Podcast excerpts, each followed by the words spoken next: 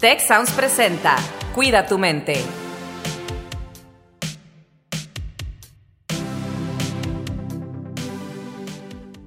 Hola, ¿qué tal? Pues les damos la bienvenida a un episodio más de su podcast Cuida tu mente. El día de hoy me acompañan Alex y Rosalinda para esta emisión. Alex, ¿cómo estás? Muy bien, Carlos, muy emocionado otra vez por estar aquí y por saludarlos a, pues a los dos y pues por aprender de a ver de qué se va a tratar este podcast. Excelente. Rosalinda, pues bienvenida una vez más. ¿Cómo andas? ¿Cómo te sientes el día de hoy?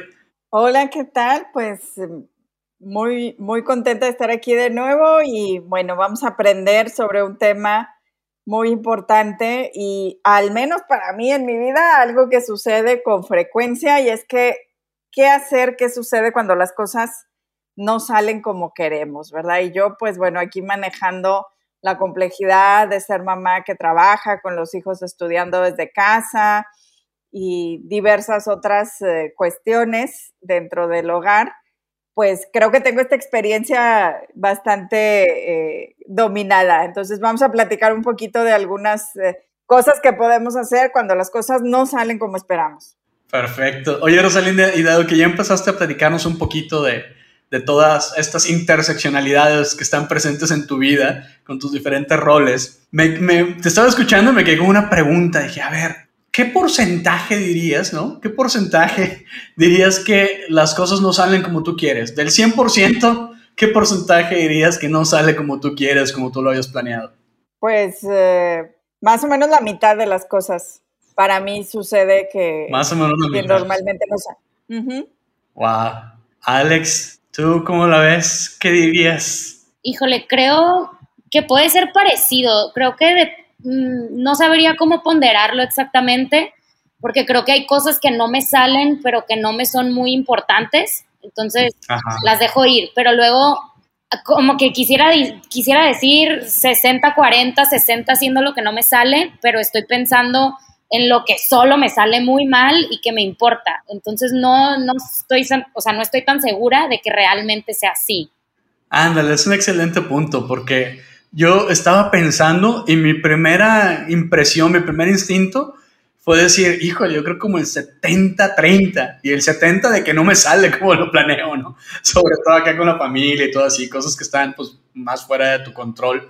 Este, pero luego me pongo a pensar y digo, a ver, creo que la manera correcta para mí es saber en los diferentes roles, algo así como, como lo dijo Rosalinda, a lo mejor en mi rol de trabajo, a lo mejor un 40-60, ¿no? En el rol acá de la familia, a lo mejor como un 70-30, porque pues los niños te cambian todo, ¿no?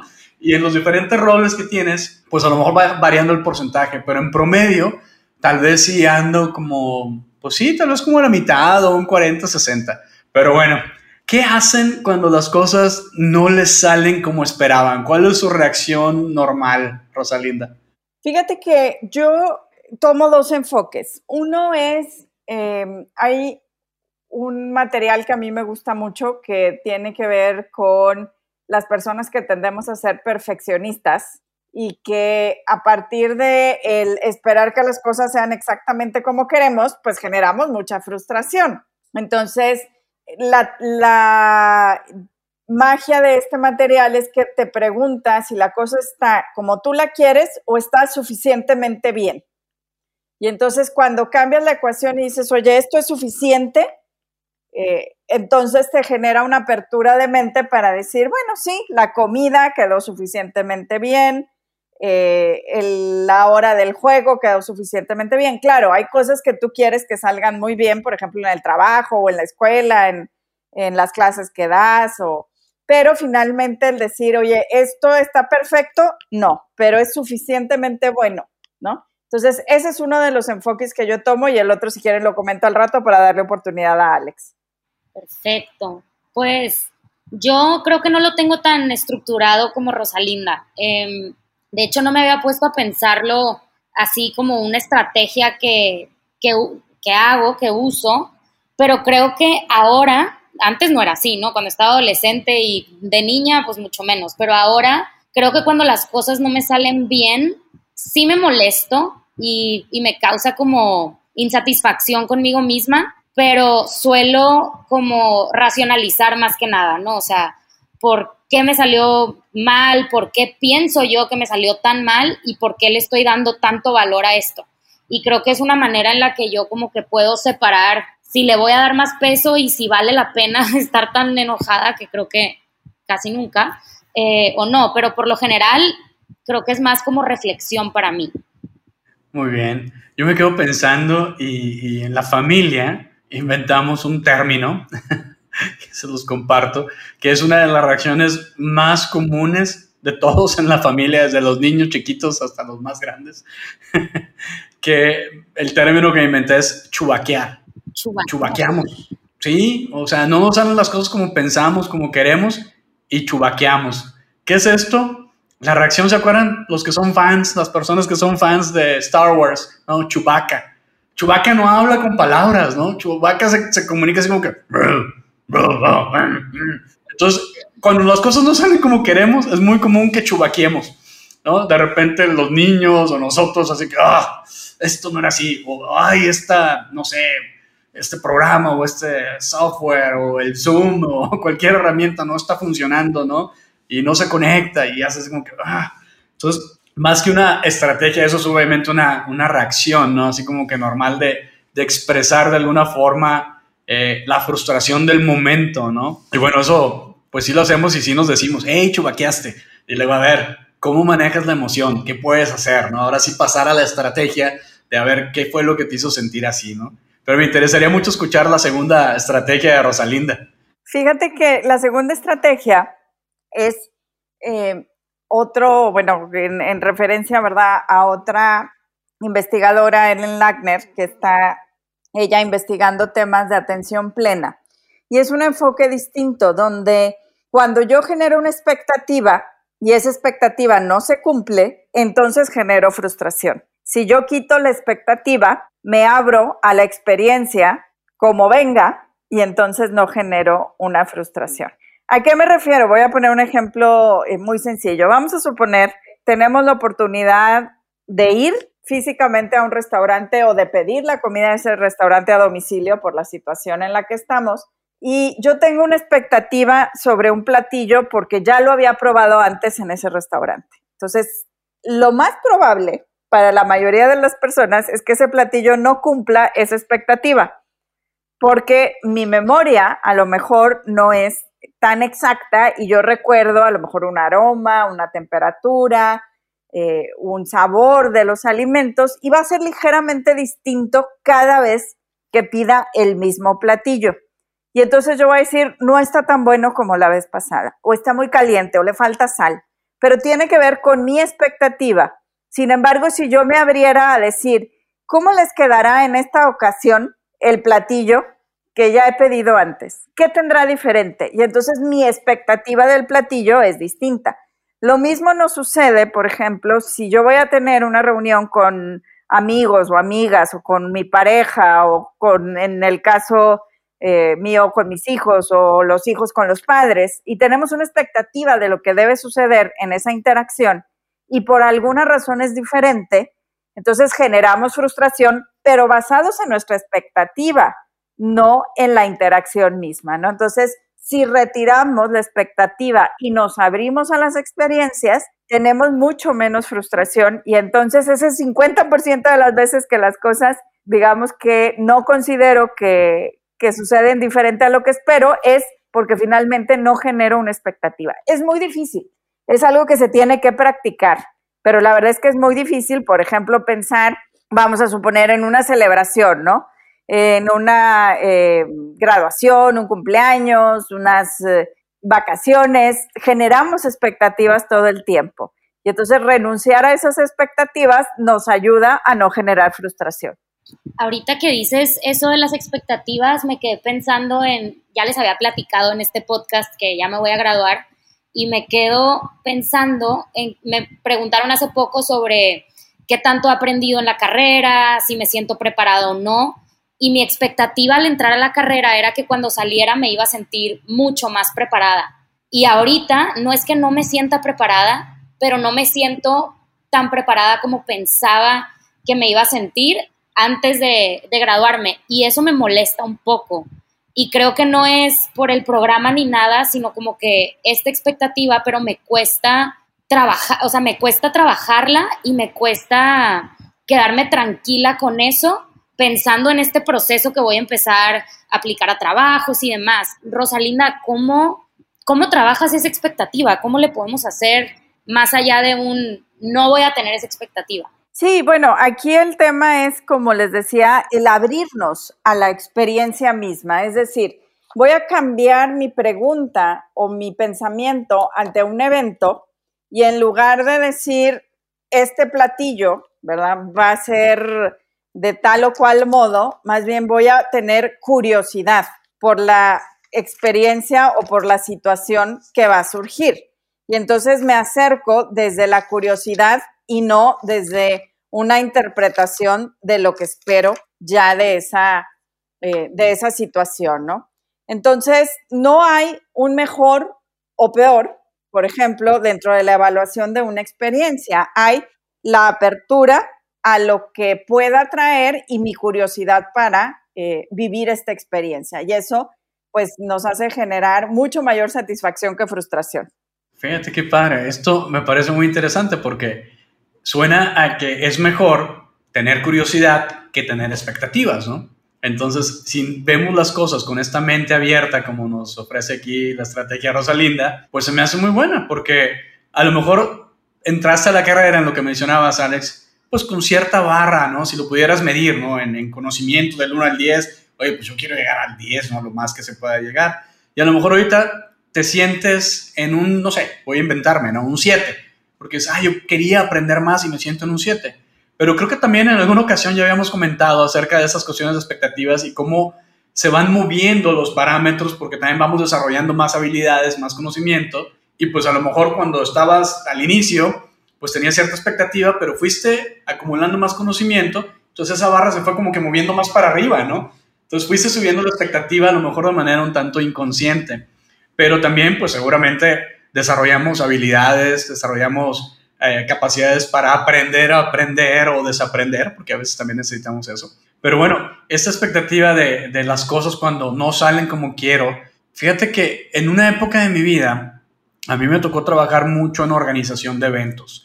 Y algo que aprendí organizando eventos y que me ayudó, y esa fue parte de mi estrategia y, y de mi expectativa. Al inicio, yo, decía, quiero tener el 100% de satisfacción de la gente que participa en los eventos que organizo. Y me di cuenta que era dificilísimo, o sea, era prácticamente imposible medir eh, la calidad de los eventos con la satisfacción al 100% de todos los que participaban, y más cuando eran eventos de miles, ¿no? Entonces yo dije, bueno, fui cambiando la expectativa. Dije, bueno, voy a hacer lo mejor que pueda con los recursos que tengo, ¿no? Y aparte, bajo ya la, expectativa en este sentido de, oye, pues no voy a ir por el 100% de satisfacción porque ya no creo que tenga, que pueda tener el 100% de satisfacción, pero a lo mejor no es tan importante, siempre hay algo o alguien y, y puede decir, aquí hay una cosa que no me gustó y lo tomo como un área de mejora, entonces con esa curiosidad de, bueno, ¿cómo puedo hacer este evento mejor la próxima vez? ¿No? Ya no, ya no la expectativa de, ay, no cumplí con el 100%, sino, bueno, siempre creo, no creo, y, me han escuchado hablar, y, Alex hablas más, que digo, yo no creo en la perfección, pero sí creo en la mejora continua. Entonces, esto viene un poco a raíz de estas estrategias de cómo manejar la frustración que a veces sentimos cuando las cosas no salen como queremos. Y yo tengo otra pregunta para, pues para los dos. ¿Cómo le han hecho para llegar a este punto de manejar así cuando las cosas no les salen como son? O sea, yo mi referencia que tengo es de chiquita, pues pataleaba, incluso se ríen en mi familia porque cuando estaba muy chiquita me rasguñaba la cara cuando estaba tan enojada. Eh, y luego, pues de adolescente me enojaba y tiraba portazos y así, ¿no? Enojada. Y ahora ya ha sido muy diferente, pero me gustaría saber con ustedes que tienen hijos, cómo, cómo le hacen, y familia, y más trabajo, y más todavía que solo la parte académica. ¿Cómo le han hecho para cumplir este proceso? Es una excelente pregunta, Alex. Eh, fíjate que en este caso yo lo que diría también es, es una combinación de factores y de situaciones, donde en concordancia con lo que hemos hablado en otros episodios, lo primero que yo recomiendo y que trato de hacer es no juzgarme a mí misma por la situación. Y una de las cosas que a mí me han escuchado decir mucho en diferentes ambientes es que las emociones son información. Y a veces cuando tenemos niños pequeños, los adultos le decimos al niño, ¿verdad? No te enojes. Eh, no es, digamos, el método más eficaz para enseñarle al niño que la emoción le está dando una opción de actuar. Y yo, bueno, a mis hijos pequeños siempre les digo que las emociones son más grandes que el tamaño de su cuerpo, ¿no? Por eso hacen esos berrinches de tirarse al piso y esa expresión de estoy frustrado, pero no te puedo decir realmente, ¿verdad? ¿Por qué estoy frustrado? Y la respuesta del adulto es a veces, no se vale que te enojes. O esos berrinches aquí no van, ¿no? Entonces, lo que hay que tratar de entender es, primero que nada, hay una recomendación para chicos y grandes, es como ponerle un termómetro de la emoción, ¿no? ¿Qué tan frustrado estás?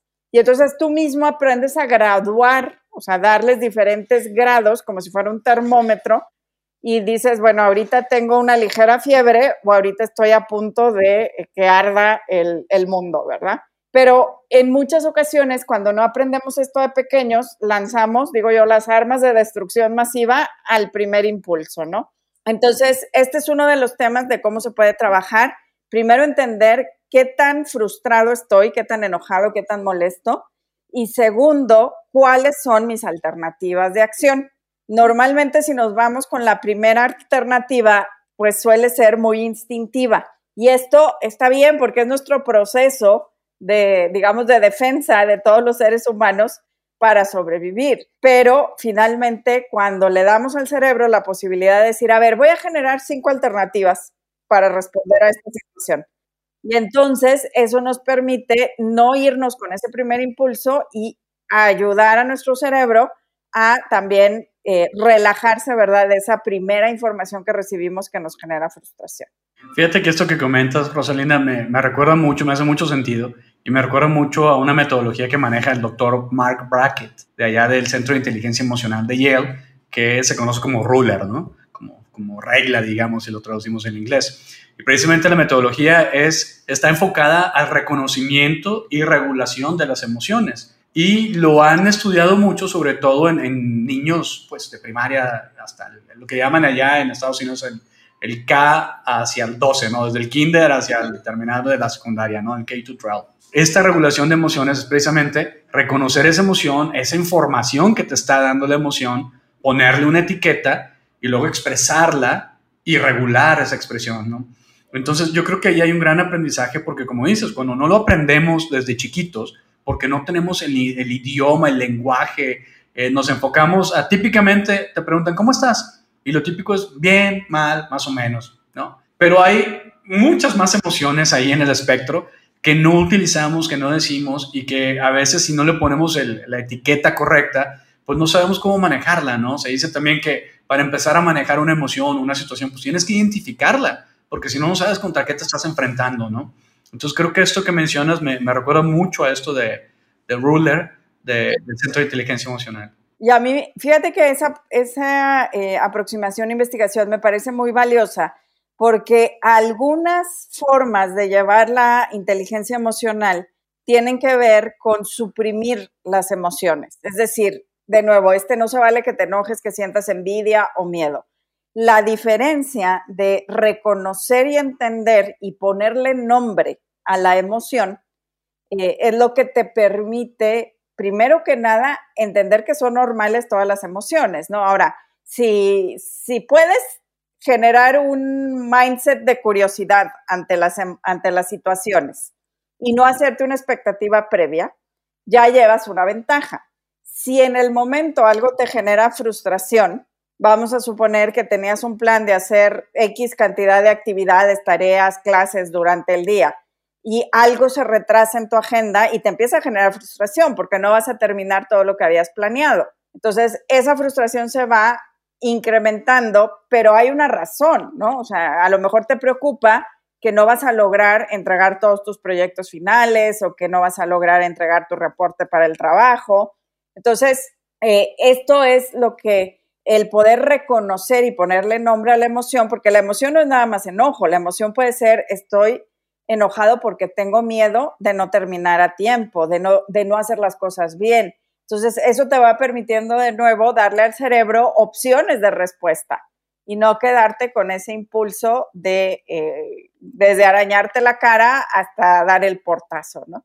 Entonces, de nuevo, o sea, es como un método que se va practicando y así como hemos hablado en otros capítulos de cuando queremos tener eh, fortaleza física, pues hacemos pesas y entrenamos el músculo. Cuando queremos tener regulación emocional, pues tenemos que practicarla y tener mucha paciencia con nosotros mismos también. Y, también funciona el respirar y el meditar y estas cosas que hemos platicado también en otros episodios, ¿no? Como eh, el famoso cuenta hasta 10 que hubo hace años, una campaña que decía cuenta hasta 10, ¿no? Sí, claro, claro. Definitivamente. A mí me decían así mis papás de chiquita, Alex, cuenta hasta 10. Y a veces recuerdo que mi mamá se ponía con nosotras, tengo tres hermanas y cuando estábamos muy enojadas, era respira y cuenta hasta 10. Y pues funcionaba, la verdad. No siempre, pero muchas veces. muy bien. Alex, eh, pues bueno, vamos cerrando ya este episodio que se nos ha ido también rapidísimo. ¿Qué te llevas, Alex? Ay, pues me llevo muchas cosas. Eh, una de las cosas que me resonó mucho fue esto que dijo Rosalinda de reacomodar las expectativas y como que tratar de ver cualquier situación con unos ojos de apertura y de, y de curiosidad. Creo que eso como que le da puerta a incluso a la creatividad, ¿no? O sea, de poder hacer otras cosas cuando las cosas no salen bien. Entonces, creo que me lo llevo y y pues muy agradecida de escuchar estos consejos. Gracias, Rosalinda. ¿Algún último mensaje de cierre? Fíjate que me llevo una eh, repaso, voy a decir, porque hablamos ahora sí que del el manejo de la frustración en distintas edades, contextos, eh, y yo la verdad es que me llevo aquí la experiencia de Alex, que tan abiertamente nos platicó sobre cuando era niña el tener paciencia y el tener esta mentalidad hacia la curiosidad con las experiencias. Híjole, buenísimo. Yo coincido con esta parte de la paciencia. La verdad es una cosa que hago oración, yo creo, todos los días por eso, por paciencia. Este, y, bueno, me, me, recuerda también mucho lo que hablamos hoy, a una frase que, que he leído mucho en temas de, de, inteligencia emocional o incluso de meditación, que dice, cambia tu mente, cambia tu vida, o cambia tu perspectiva y cambia tu vida, ¿no? Que va relacionado con esto que mencionabas de las expectativas y cómo podemos tener esta visión diferente hacia, no expectativas, pero hacia curiosidad, ¿no? Y ver el lado positivo de las cosas y aprender a manejar esto. Oigan, pues qué padre, qué rico, muchas gracias. Y pues les invitamos a que nos sigan en los siguientes episodios, vale la redundancia, de Cuida tu mente aquí su podcast que estaremos con ustedes cada semana con un episodio nuevo. Muchas gracias y hasta la próxima. Si quieres conocer más sobre cómo cuidar tu salud, te invitamos a escuchar Hola de Salud, el podcast en el que nuestros expertos te darán consejos para vivir de manera sana, equilibrada y feliz. Escúchalo en Spotify, Apple Podcast y Google Podcast. Gracias por escuchar un episodio más de Cuida tu mente. Productor ejecutivo, Miguel Mejía. Asistente de producción, Marcelo Segura y Melissa Jubera. Productor de Cuida tu mente, Víctor Mancera. Postproducción, Max Pérez. Los invitamos a escuchar el siguiente episodio de Cuida tu mente y el resto de los programas de Tech Sounds en Spotify, Apple Podcast, Google Podcast y tech.mx slash tech-sounds.